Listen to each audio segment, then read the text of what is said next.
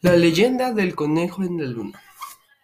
Un día, el dios Quetzalcoatl decidió explorar el mundo. Para eso, se convirtió en un hombre y viajó por todos los rincones del planeta, asombrándose de lo grande y hermoso que era la Tierra. Un día, al final de su viaje, Quetzalcoatl caminaba por una carretera. Sus fuerzas estaban agotadas se detuvo y se sentó en un lado de la carretera.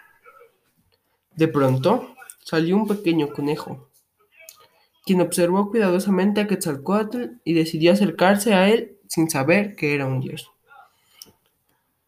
El pequeño conejo se acercó y preguntó qué era lo que sucedía. Y Quetzalcoatl contestó que se sentía cansado y hambriento. Entonces el conejo le ofreció de su comida, pero Quetzalcoatl no comía plantas.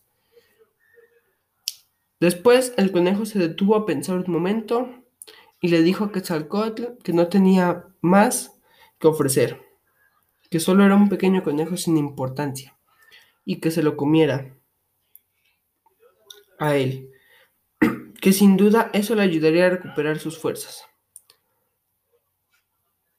Después de escuchar ese noble gesto, Quetzalcóatl regresó a su forma original y levantó aquel conejo y lo arrojó al cielo. Al hacerlo, su figura se quedó reflejada en la luna.